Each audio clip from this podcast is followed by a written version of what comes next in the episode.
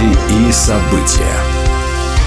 Здравствуйте. С новостями религиозной жизни в студии Екатерина Ватуля.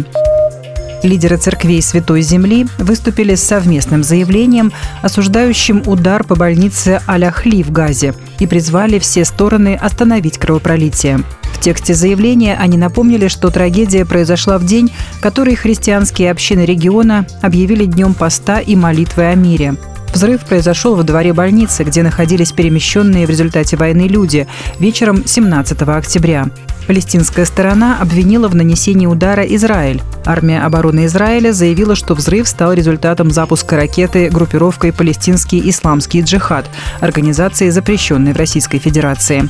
Вскоре после трагедии в Аль-Ахли с заявлением выступил англиканский архиепископ Иерусалима Хасам Наум, который назвал произошедшее чудовищной атакой и отметил, что согласно международному праву больницы – это неприкосновенные убежища.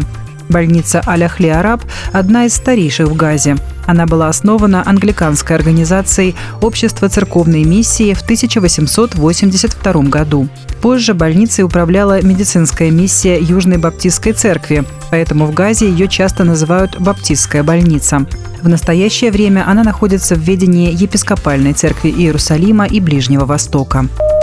Президент России Владимир Путин назначил на 25 октября встречу с представителями российских религиозных объединений, сообщает Интерфакс.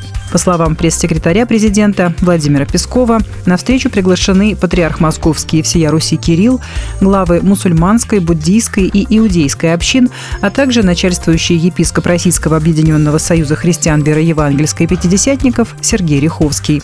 Как отметил Песков, президент собирается обсудить с представителями религиозных объединений международную обстановку, которая так непросто развивается во многих регионах мира, обменяться мнениями о нынешнем этапе развития нашей страны, ну и, конечно, высказать признательность представителям религиозных объединений за их активную позицию в деле консолидации российского общества и укрепления согласия внутри страны, сказал пресс-секретарь президента.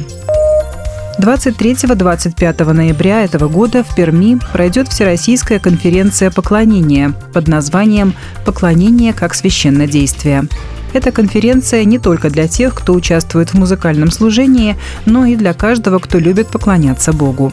Спикерами конференции станут Александр и Сергей Соколовы, составляющие группу «Sokolov Brothers», координатор музыкального служения церкви «Новый Завет» Пермь Андрей Булатов, а также Виталий и Олеся Накул, служители объединения церквей «Вифания» из Краснодара.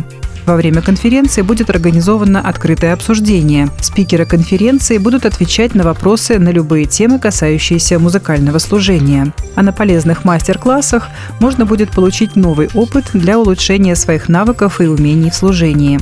Конференция пройдет в здании церкви «Новый Завет» в Перми. Предварительная регистрация обязательна. В Москве с 1 по 7 ноября пройдет 20-й международный благотворительный кинофестиваль «Лучезарный ангел», конкурсной программе которого участвует 89 картин. На юбилейном кинофестивале зрители ждут показы игровых, документальных и анимационных фильмов для детей и взрослых, мастер-классы, встречи с актерами и режиссерами, например, Владимиром Машковым, Федором Добронравовым и Олесей Железняк, выставки и многое другое. Все мероприятия можно посетить бесплатно по предварительной онлайн-регистрации.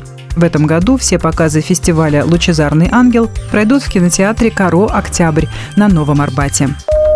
Будьте в курсе событий вместе с нами. А на этом пока все. С вами была Екатерина Ватуля.